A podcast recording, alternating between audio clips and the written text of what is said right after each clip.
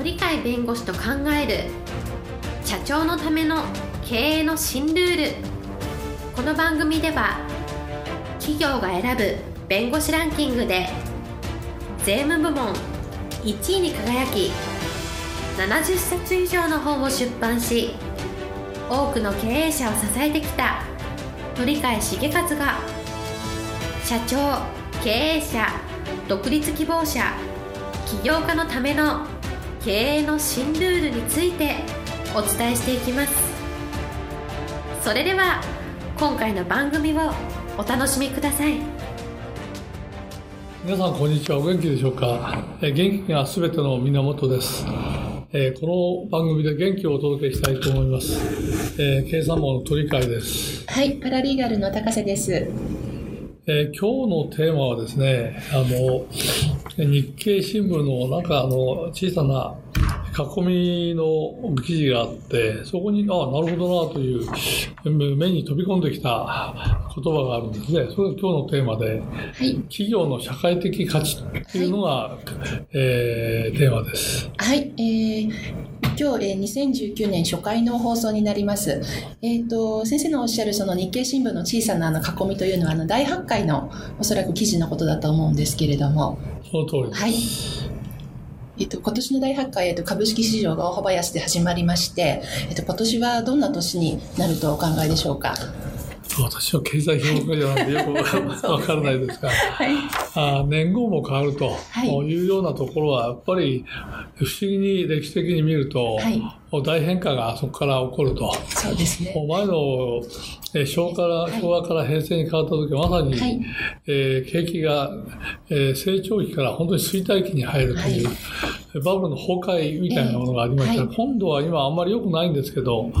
おどちらに触れるか分かりませんが、はい、日本のその人口がどんどんどんどん減っていくと。い。う中で衰退が怖いので、いろんな改革が今行われていると。い。う現状からすると、そう楽観は、まあ、できないだろうとい。う意味では、しかもアメリカと中国のなんか戦いではないんですけど、競争が激しくなってるので、えそれでちょっと世界の景気が停滞し始めたのかなという感じがありますので、はい、今年1年ちょっと調整期間なのか、ある一定の方向性を示すのか、ちょっとわからないですけど、厳しいでしょうねと、え特に経営者はそう思ったらいいんじゃないですかっていうのが、えー、私の考え方ですね。はい。えっと、今年1年、えー、ちょっと難しい、厳しい環境になるかもしれないというお話なんですけれども、そういった厳しい環境、経済の中で、経営者が心がけることといったらどういうことことが考えられますでしょうか？それが先ほど言った今日のテーマの企業の社会的価値という、はい、要するに企業価値っていうのはありますよね。はい、普通は経済的な価値で、これだけ儲かったとか、これだけあの留保した利益があるよとか、はい、そういう経済的なものであの測るのを、えー、一つの指標にしてるんですけど、はいただやはりあの長期的なあのあの経営をするというのは日本の経営なので、そう長期的な経営って社会から受け入れられてないとダメなので、社会からこの企業は必要だよとか、ここはやはり残してほしいねと、そういう意味で社会からえー、価値があるよと認められる、これを社会的価値って言うんでしょうけど、はいえー、そこがこれから重要になってくるかなと。はい。えっ、ー、と、経済的価値だけではない社会的価値ということでしょうか？はいあの、はい、あの、景気のいい時はどちらかっていうと、あまり社会から、えこの企業は必要とか必要でないとかいうよりは、はい、あ新しい製品でいいねと、これ今までなくて便利だよねと、はい。いうようなところで、どちらかっていうと、経済価値的なところで、えー、消費者の行動が動いたと思うんですけど、ところが、えー、景気が悪くなってきて、お金を使う制限が自分でかけなきゃいけないと。いうと、どこに使うかになると、やはりそういう楽観的なあのお金の使い方じゃなくて、自分に必要なところに、あの焦点を合わせてお金を使うという形で自然に商品、製品、宣伝の仕方、あの、社会における存在価値、自分が好きか嫌いかとか、そういう、どちらかというと、その企業に対する社会的なところに光を当てて、そこのところはやはり、えー、必ず、えー、消費者の目が行くよっていう、そういう形だから社会的価値がしっかりしてるかどうかは、これから生き残るためには必要かなと。逆に言うと景気が良くてもそういう企業は社会に、えー、存在感があるから、はい、えー、やっぱりアピールできるような商品とかサービスとかさまざまなことをやってるんだろうかそういう時もいいんでしょうけど目立たないいいところたくさんあるから、はい、ところが悪いことになると、やはりこの企業に対する信頼、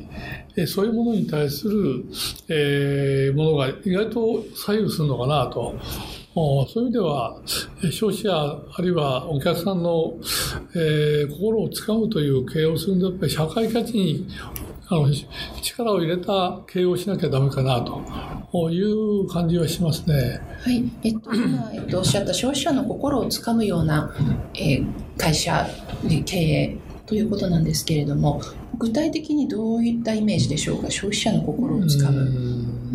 結局ね、えーえー、長くずっと生き残った長寿企業って日本企業多いじゃないですか、はい、世界で数が圧倒的に長寿企業多いのは日本なんですけど、はい、それどちらかというとやっぱり昔でいう三方よしみたいな、はい、あ自分たちだけ利益上げないっていう、えー、その経済価値だけ一生懸命追い追い求めてるんじゃなくて、社会の人たちを良くすると、社会のために役立つと。売り手よし買い手よし、えー、みんなよしみたいな、はい、社会よしみたいな、はい、世間よしなんですけど、そういう三方よし的な発想っていうのは日本の伝統企業の中に根付いてて、それがいざっていうところのためにはやっぱり長生きのコツにはなってると、はい、うん、そういうのがあるのでやっぱりそういうずっと時代を100年も200年も300年も、まあ、1000年近く乗り越えた企業もあるわけで、そうするとそこのところに共通してるのは今の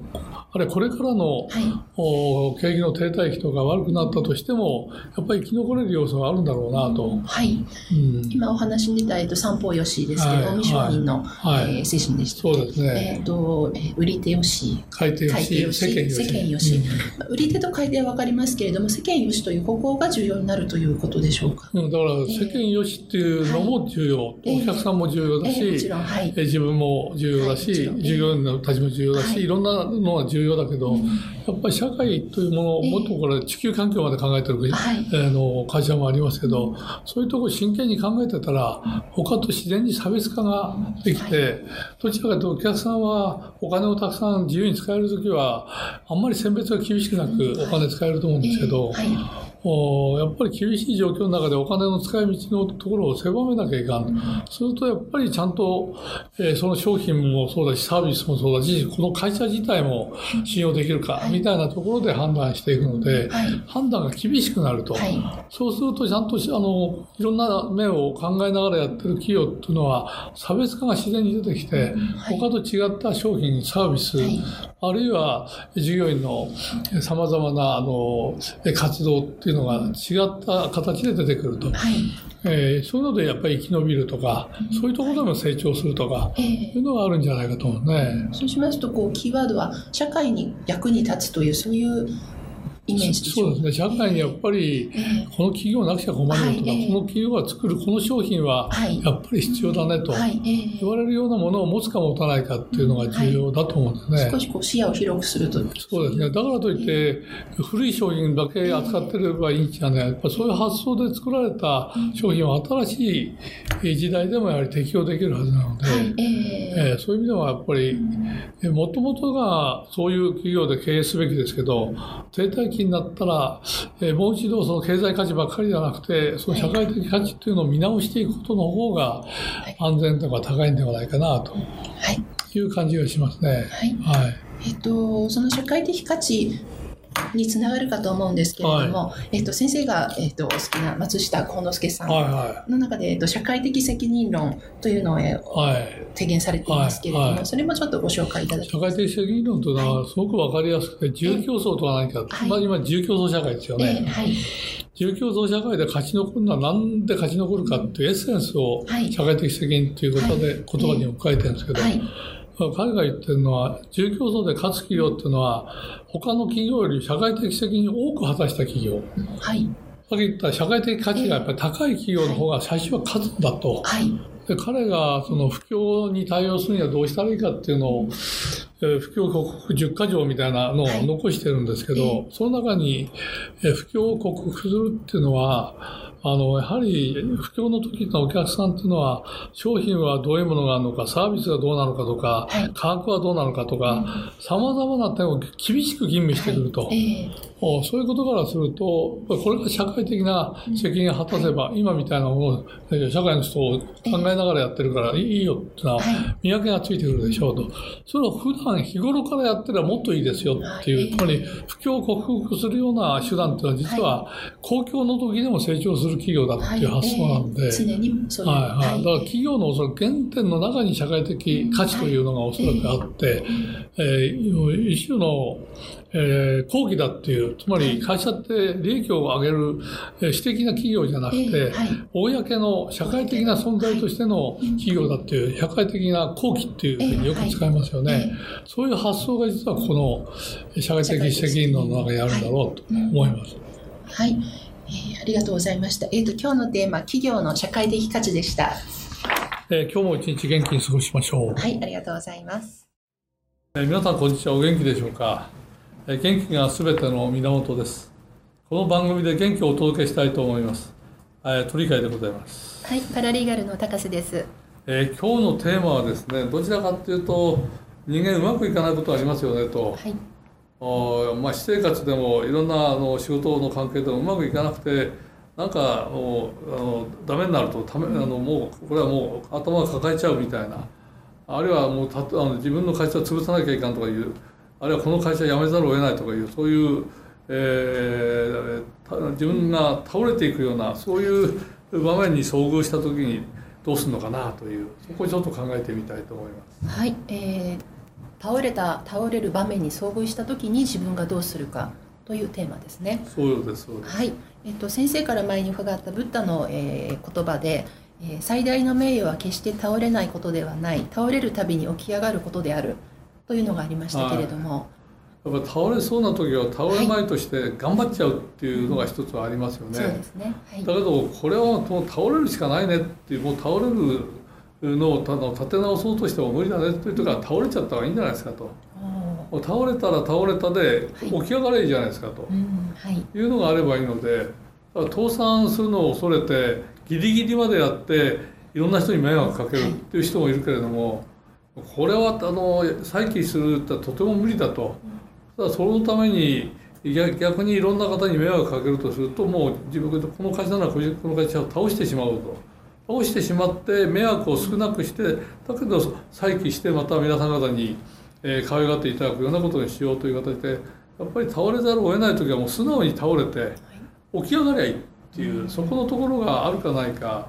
はい、つまりあのお釈迦様が言ってるようにあの倒れないことじゃなくてやっぱり倒れるたびに起き上がることが大事だっていうことはやっぱり、えー倒れるっていう倒れ方がしっかりしてれば、はいまた起き上がれると。ところが倒れ方がしっかりしてなければ実は起き上がれないことが多いんじゃないですかと。はい、えーだからどちらと会社の状況が悪くなってギリギリまでなんとか立て直そうとして無理をして無理をして借金にさらに重ねてで返せない状況なのにさらに、えー人に迷惑をかけるようなことをしておいてで倒れてしまったらもう迷迷惑かける人の数が増えてると、金額も非常に多くなってる。はい、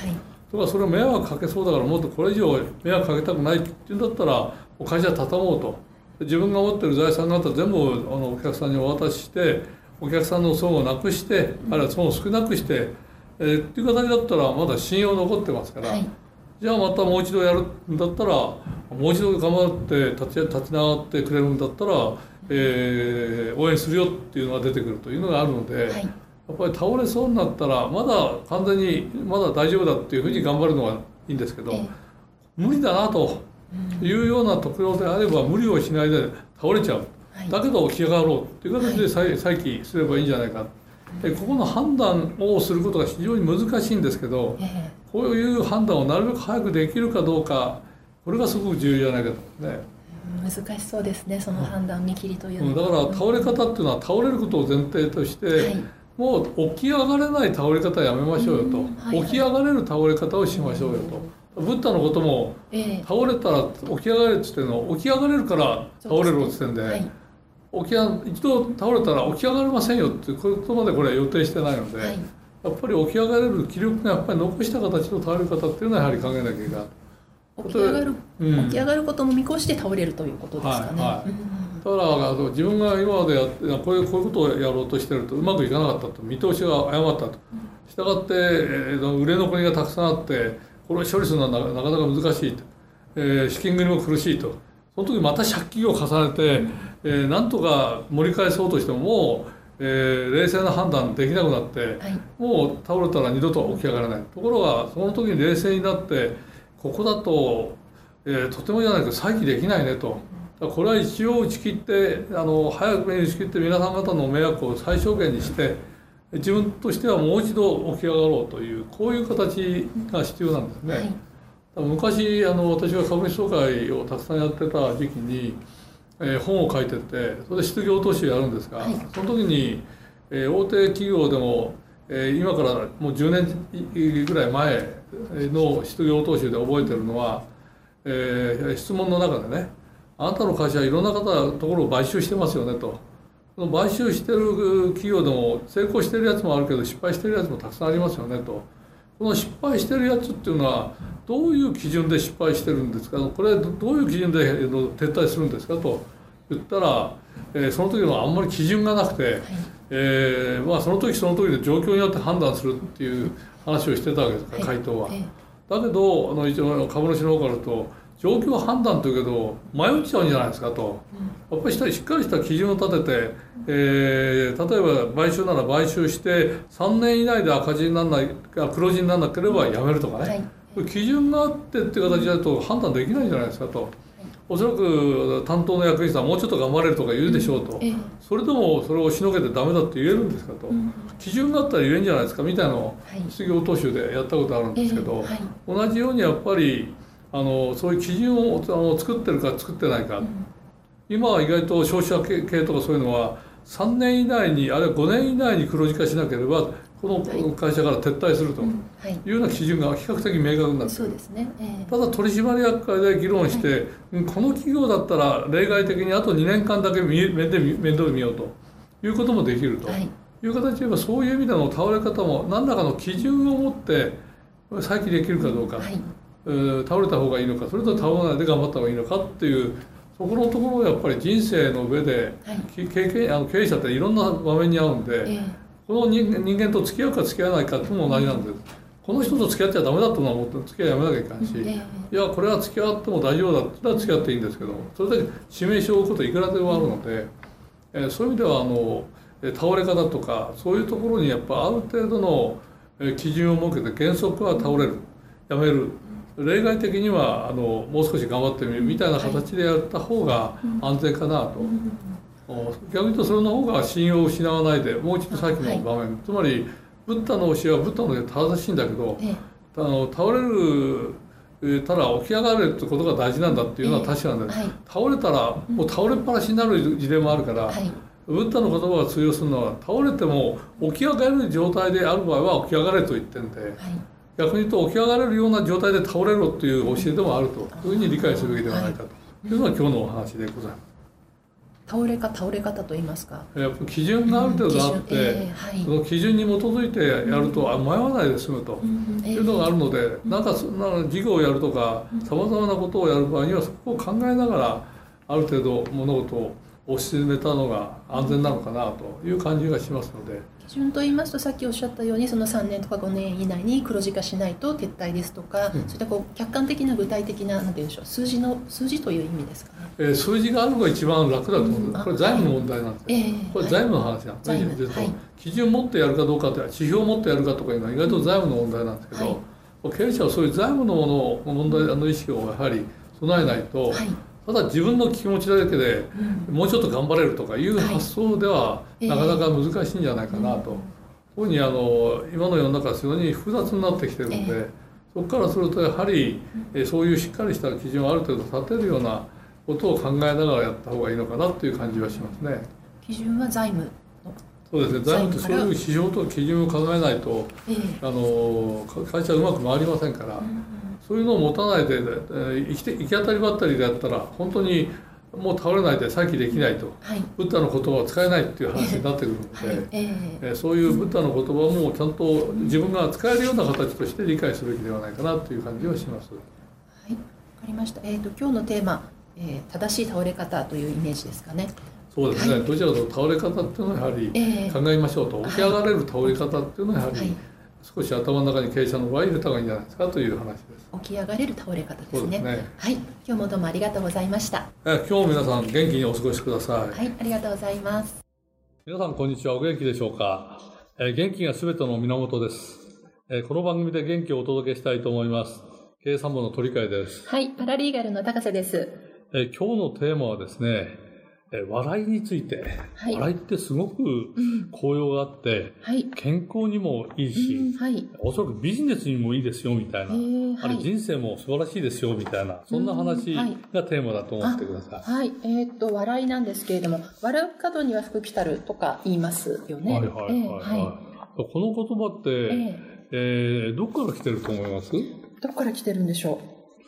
昔からありますだから昔の人が言ってる言葉じゃないですか。ええはい。そうすると、笑うとうんそこに服が来るっていううんはい科学的な証明とかさされてない時代じゃないですか。ええはいはいはい。ええ経験から、経験からええ。笑ってる。家族のところにはおそらくええ。笑いがあるような店にはお客さんが集まるとか。おかみさんがうん。呼び込みがににぎやかで、え会話が上手なところだと、ちゃんとお客さんがたくさん集まってくるみたいな、そういうので、だんだんだんだん店が良くなって、え店のにいる従業員さんとか、はいはい。えー経営者の方と家族の方がみんなふくよかになってきて、うんはいはい。みんな幸せそうだねっていううんええそういう経験から来るじゃないですか。そうですね。ええはいはい。だから笑いからの経験を積んで、笑いが何に効用があるかといいうのを考えた場合には、前はね、ええ笑いが病気にいいとか健康にいいって発想じゃなかったらしいんですよ。あそうなんですね。はい。医療のね、ええ研究対象じゃなかったらしいんだ。うんはいはい。ええ。ところが、はい。笑いを使って、ええ。自分のね、重い重い病気かな、はい。確かね、膠原病の、あ、え中の一種の病気らしいんだけど、はい。普通医療でもなかなか治せない病気を笑いを使って治したっていう、えそういうね、あの、人が、マン、ノーマン・カズンズさんですね。なんで知ってるんだ？調べたから知っています。不思議だな。その、そのノーマンさんがね、はい、ええ。えーまあ、ジャーナリストなんですよ。あ、はい。だから、これはあの、文章を書くのが仕事なもんだから、はいえ医学雑誌の方にねえ、ええ。これアメリカの医学雑誌の方に、はい。私はこの笑いで、うんえー治療、あの、治療しましたよと。はいう、こういう難病でしたよ。うん、そしたら、はい世界中でうん。いろんなや学者が見て、うん実際に笑いで治ったっていう、そこをええ。読んで、はいはい。じゃあ本当にそれがいいのかって実験を始めるっていうのを医学者が始めて、はいはいはい。結果として、ええ。ああ、笑いって健康にいいんだって、病気の治癒力を実は増すんだという実験例が出てきて。それで今でも笑いを研究して、ええ。えー健康にどうしたらうん。笑いが影響するかとか、ええいええう研究が始まって、認知症にもいいとかね、いう研究が始まって、日本でもね、ええ。誰だったかなと、あの名前は伊丹先生とかいうのかな、はい。その先生が、えー笑いと免疫、免疫、あ、はいはい。えーあの病気に対するはいはい。対抗力、ええ抵抗力みたいな、それをね、ええ。20歳から62歳までのええ。お方を、うん吉本興業の演芸場に連れてってね、ええ3時間はい。聞きなさいよと、漫才、漫才とかはい。漫談を。まあ、なはい。うん、そしてその後ええ。でちゃんと検査してみたら、ほとんどの方、ええ。100%ではないんだけど、ええ。80%ぐらいの人にええ。ね、えこの抗体力っていうのかな、はいはい、え免疫が。出てきたっていうのは数字的に確認されたと。ええ認知症にもどうもいいらしいっていう研究も今進んでるらしええいんで。笑いってそういう意味ではうん。医学的な意味での素晴らしい。効能があるよと。ええ。そうすると、はい。医学でこうなると健康でもいいよって話になる。はい、ええはい。健康でもいいっていう人だとはい。快活じゃないか。うん。だから快活な人にはうん。はい意外と他の人もうん。接したいと思うから、はいはい。人間関係、うん。縁が広くなるよね。はいはい、え人間関係の縁が広くなるってことは、えはいはい、ええ。いい人との付き合いが多くなる。うん。そうですね。笑いのある。る人には笑いのある人しはい。はか近づかないから。うん。暗いやつ来ないよね。はいいや、笑いのある人のところにはおそらくはい運のいい人が来る。ああ、はいはいはい。笑いを求めてくる。ええあるいは笑いを受け入れてくれる人が来る。そうするとますます笑いが広がるじゃないですか。うん、はい、そうです、ね。そう作用があるから、はいはいはい、そうすると、はい。いい縁がどんどんどんどん、はい。どんどんこう、うん相乗的そうそうに積みそう。重なっていて。だから笑いが意外とね、はいうん縁を読んで、うんそこが運を読んで福になるっていう、はいはいはい。そういう論理だと思うんだよね。だから笑いっていうのはええ、すごく重要で、うん、そうですね。うんそうなんですね。そうそうそでもその、あの、ノーマン・カズンズさんのう。はい。病気を治したっていう、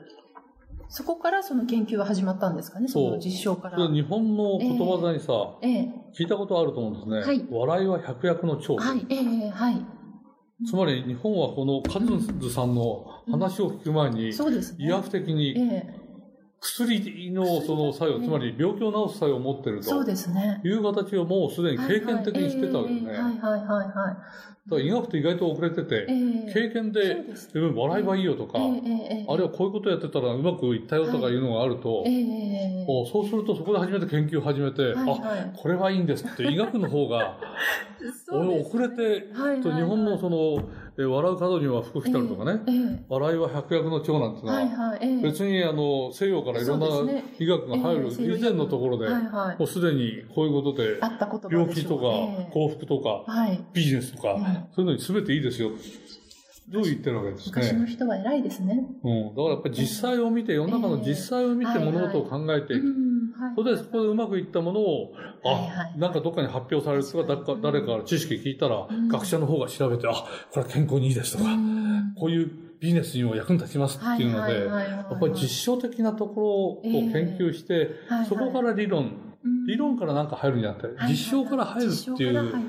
方が僕は実用的だと思うんですね。そうですね、ん。今の話を聞いてるとそうですね。うん、だから、例えば100年、ええ。200年、300年うん。には企業が、うん。長寿企業ってあるじゃないですか。はい、えだからそれ長寿だってのは、普通の企業は30年で普通平均を割るとかなんか言われてる中で、うん。ええ。300年、はい500年、中にははいはい。1000年超えてる企業、日本にあるわけですから、えはい。世界で最大に長寿国ですから、長寿の、はい、はい。そしたらやっぱりそこに何かいいものがあるよね、と。うんはいはいはい。そこからええいいものを背負っあの、ね。導き出して、ええ自分の方がそれを受け入れてくる。ええいうような形が大事なんで、そういはい。ええそういう研究も少しは出てきてるようですけど、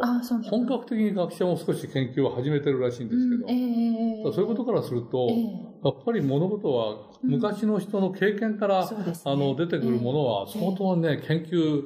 して、うんええ。普通は便あのその幸福とか、はい。えー病気が良くなるよとか、うんええ。そういうそう抽象的なもので終わってるんだけど、うん。ビジネスにそうどれそれをどう取り込むかっていうね、うんはい。ああ経営者として、そう、経営者っていうのはそういう難しい経営学学ぶのもいいんだけど、ええはい。もっと実践的なそういうところを、うん。はい。はい人間が経営に当たるわけだし、はい。はい。従業員として働いてくれるんだから、うん。そういう人たちが快活になって笑いを、うん。あるいは元気になってくれると、お結果として経営も良くなるじゃないですか。はいはい。ええそういうところを中心に物事を考えると、で今までにない、なかなか、えーユニークな、そうですうね。ん、成功例を作るんじゃないかと思いますね。はいはい、ええそうですね。まあ昔の確かにおっしゃるように、何でしたっけ？笑いは百薬の長ですとか。そうそうそうそうそうええ昔の人はそういったことを経験値としてうん知っていて、そう。しかもそれを信じて、信じていたというか、例えばその科学的根拠とかそういうこと云々なしに、ええそういうものだっていうふうに知ってそうそうそう知っていたんでしょうね。これでね、あるとこたまたま見た言葉で、あの、えー有名なアランっていう人がいるんですよ。はい。フランスの哲学者。はい。なんで、愛かなんかにかよくうんつまつわる本を書いてる人ですけど、うんええはい。この人の言葉、この人もやっぱ実証的なんじゃないかと思う。ええはい。哲学者って物事を深く考えるからね、うん実証的なところがあるんですけど、幸せだから笑っているのではない。うん。笑うから幸せになるんだって、こういうふうに言って、うんはいこれも笑いがあるから幸せなんで、はいはいはい。幸せがあるから笑うんじゃないっていう一番大事な、一番エッセンス、はい。笑う角には福来たるって、ええももそうですも文字通り、同じことです。アランから聞かなくても日本にはあるよという、そういう発想なんだけど、ええはいはいはい。うんのがあるので、ええそういう意味では、やっぱりもうちょっと実践的なところから入っていく考えそうですね方を取るのもいいなっていう感じはするんですえね。えもっとこう昔の人の経験値ですとかそういうのを素直に信じて、うんあの、その通りに、その通りにっていうのはあれですけれども、あの、踏襲していくのも間違ってないですね。だから笑いなら笑いで健康にするんなら、うん。えー常に笑わせる形の病院を作って、そこに来たら、ギャラギャラ笑ってて、気づいてみたら病気が治ってたっていう 病院があったとしたらそうですね。うん、それは応用としてすごいじゃない面ですか。白いですね。うん、だから同じようえにえ医者も真面目に医学研究するのは大事だけど、うんもちろん。その基礎は大事なんだけど、ええ同時に、そうじゃないプラスアルファ人間的なところに焦点を合わせた方が効果が全然違う形で出てくるんじゃないかな。効果という意味ではそっちに。ら知識から入るんじゃなくて、うん。そういう実践的な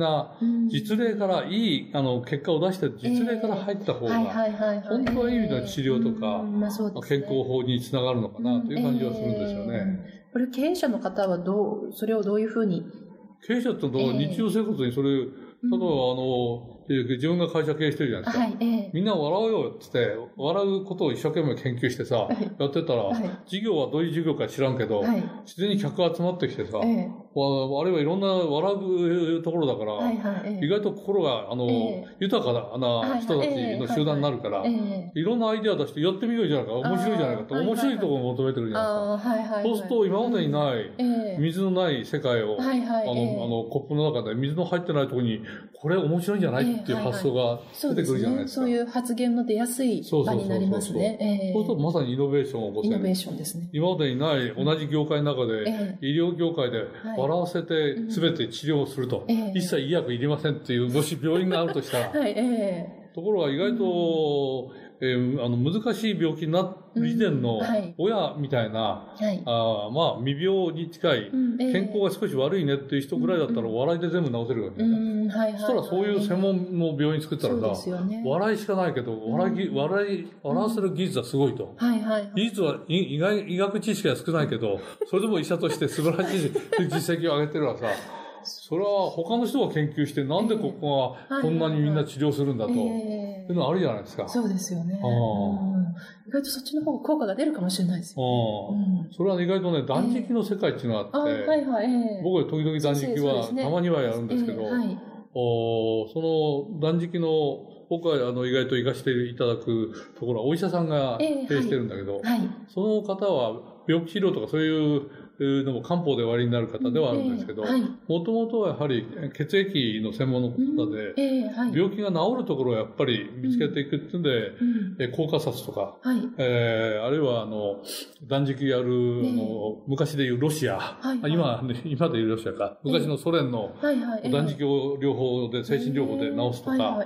あスイスの方に、えー病あの医療治療をしないで、はい。えー難病の方で、はいはい。えー今の医療機関では治せない人たちをどんどんどんどん難病を治してるっていうのがあるので、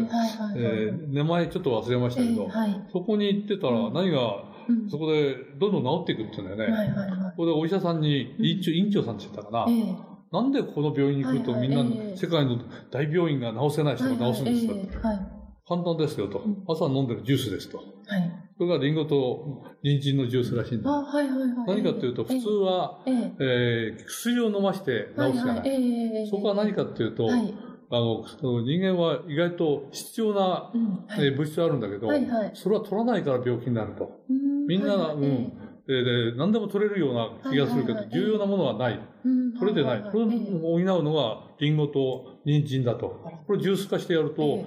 バランスが取れるから治るんだっていう。そこを取り入れてやっぱり実証的な研究されてるリンゴと人参なんですか？そう。リンゴ医者いらずって言いでますそう、よね。にリンゴとええ。人参のジュースが一番いいそうですけど、ええそうなんですね。僕も時々飲みますけど、ええはい。そうなんですね。そういう形でやっぱり実証的なところから入るっていうのも面白いから、ええそうですね。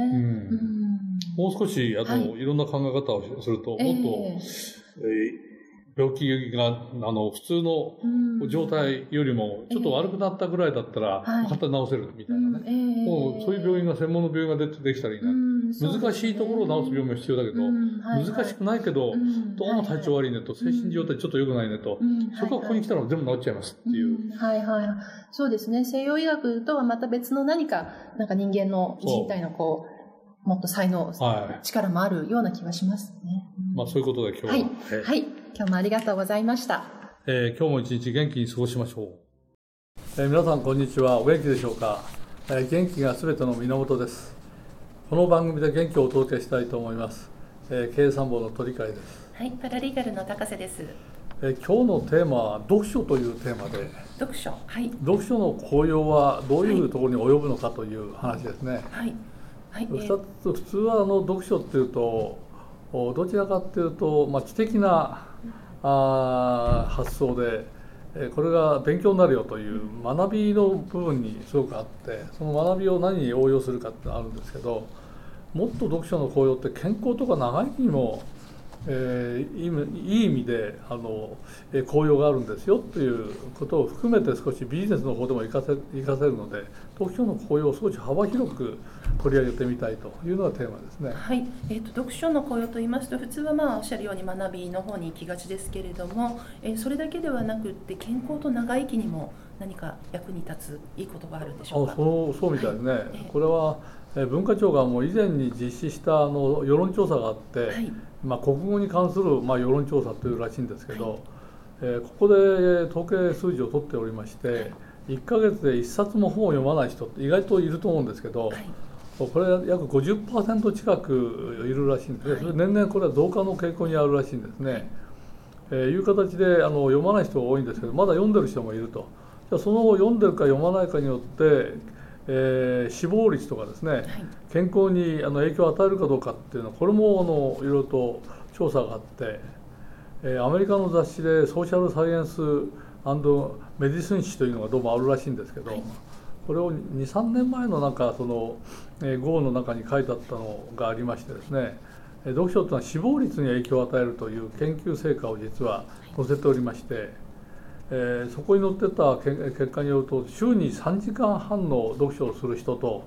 えーそんな読書をしない人とこの区別をまずしてるらしいんですけど、おここだけでも死亡率で17%ぐらい違うよと読んでる人の死亡率低いとえ。ーはいえーそれから3時半半3時間半以上のお読書をする人の層だと2年間ぐらい、さらに長生きするよというようなものがあって読書をするかしないかで、えー死亡率というのか、はい長生きできるかどうかそこら辺のところも決まってくるというこれは統計数字の話ですね。はいもう一つは医学的なものでえ読書はストレス対策になるっていうこれもえ統計数字があるようでえー30分間読書するとストレスが68%減るはいということですから、えーこれは健康にいいいいですよね。そうですねそれじゃあ、えー長生きかどうかとか健康とかそれに実は読書は、えーいい影響を与与えると。だからもうちょっともうちょっと本を読みましょうよとええいうことがまあ言えるんだと思うんですね。はいえー、とそういった研究結果が出ているということで、まあ、実際読書はその学びだけではなくって健康と長生きにも、え役に立つんだということが数字上でも、えーとまあ、出ているということですね。で今あの、はい。退職をして後で何もやることないという人もいるんですけど、ええ。そういう人たちにも働いてもらわなきゃいかんような、あの人口統計が出てるんで、はい。えー頑張って読書などをして、いあのいろんな新しい、えーものに取り組むぐらいの健康とかねはい。そういうものをあの身につけてほしいんですが同時に、えーやっぱり学ぶっていうこと自体はビジネスに影響が与えられるし、はいえー人間の成長にも影響を与えるのでそこのところを少しはい。取り上げてみたいと思うんですね。はい。えー、と次はでは、えー、と読書とビジネスの関係ですね。はい。これであの明治になって日本が急激な勢いで、まあ、世界的な歴史的なはい。あの短さでですね、えーで大国の国家になっていくわけですがそこに影響を与えたのが福田幸の学問のすすめみたいな本と、おサミュエル・スマイルズというイギリスの人が書いた「自助論」っていうのが本,、本当のはい。元の本ですけどそれを中村正直っていう漢学者が翻訳して西国クリスチャンとしてはい。日本で売り出すわけですね。はい。この売れた本の数がすごく多いんですね。ええ。ー福田幸吉の学問のすすめ200万冊を超えて売れたと、ーえーえー西国クリスチャンのは100万冊超えて売れたと。はい当時の日本人の人口は今の3分の1から4分の1ぐらいだった3500万人ぐらい。はい。いかに読書をすするね。国民がつまり教養高い国民が多かったかということが言えるわけでそれが実は国家を支えて世界の強国に日本を押し上げるという原動力になったんでやっぱり読書っていうのはすごく重要じゃないかと。はい。ビジネスの世界であの富豪になったような人は読書家が意外と多いと言われてて、はい、有名な最近まだ存命中の人だったらウォーレン・バフェットさんとかビル・ゲイツさんあたりは、はい、読書家らしいんで。あそうなんですね、えー、ウォーレン・バフェットさんは人生の80%は読書と言ってるらしいので、そのぐらいあの、読書家が多いと、はい。えー、日本でいうとですね、はい、まあ、すごく典型的な 人で有名なのがあのえファーストリテイリング、はい、この柳井さんっていう、はい、経営者いますね、えー、この方も読書家で有名なんですけど、はい、えピーター・ドラッカーの考え方をあの経営に取り入れたということでも有名なんですけど、松下幸之助を尊敬されててるようでその本はほとんど読破しているというぐらいの、えー、読書をしてそれであれだけの立派な、えー、ユニクロを作り上げたとい。うので、本から得た知識っていうのは自分にに置き換えて自分のしあの、まあえーまあ、企業のやってることに置き換えた形でそれを応用して、えー、そういうことをなさったんだと思うんですけど星野リゾートの、えー、星野社長っていうのとも読書家らしくてですね、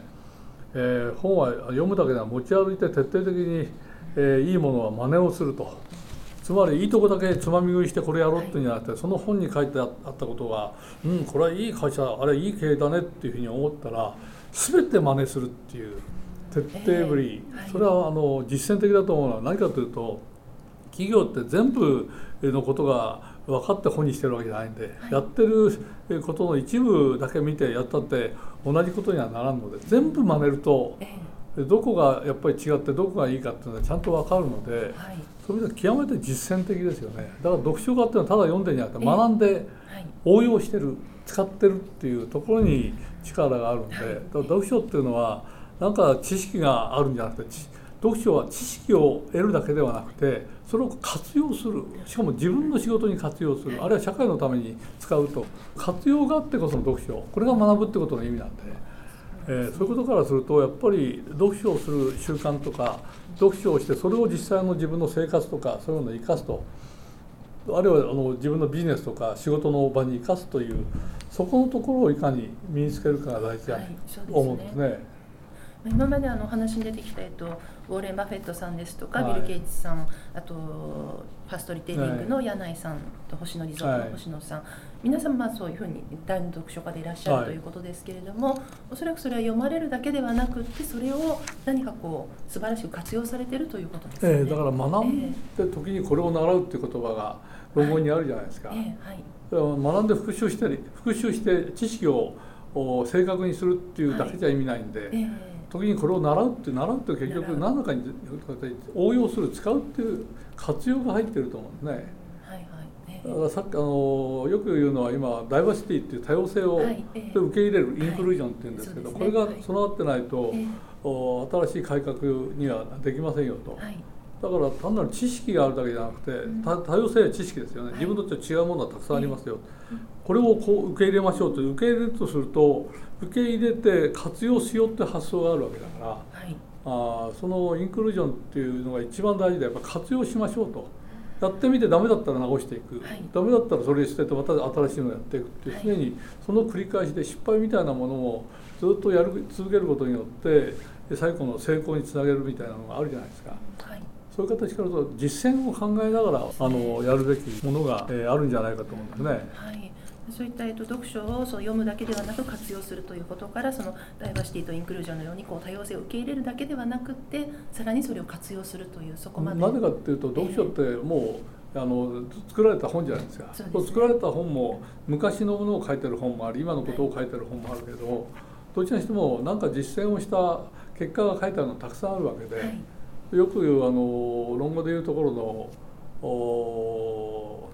温故知新ってありますね、はい、古きを訪ねて新しきを知るっていう、はい、あれは古いところの考え方っていうのは原始的なんで根本的の人間に近いところ。人間の一番原始に近いところの知識しかないところでやってるわけで、はい、だんだんだんだん古くなってあの新しくなってくるといろんなものがあって複雑になってよく分かんないと。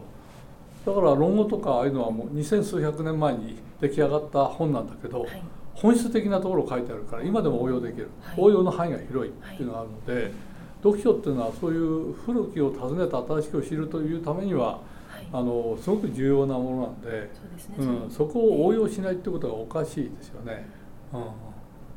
ん。それは読むだけ本質を読むだけではなくってそれを応用することこそがもしかしたら一番重要な。だって古いものほど根本的だから、はい。ええ。えあの十四条の憲法は和でしょーはい。和っていうことをちゃんと理解したら今はどうやって応用するんですかだと応用は自在じゃないですか。はいはい。えーだから令和にしたし今の今度新しい言語の令令和はまさにはい。古きを訪ねた新しきを知る多様性で人を受け入れましょうっていうのは和だから。ということたちは古いもっともっとも源に近いところ源泉に近いところのことが書いたのは昔だから昔から学ぶことが今は多いんじゃないかなと思いますから。あの古いビジネス形態で成功した例もあるとするとそこから学んだら今の新しい形態にも重要にはいあの応用に使えるんじゃないかと思うんですね。今日のテーマ読書ということでした日今日一日元気に過ごしてください。はいありがとうございます本日の番組はいかがでしたか？この番組は毎週月曜日7時に配信いたしますそれでは次回の配信を楽しみにお待ちください。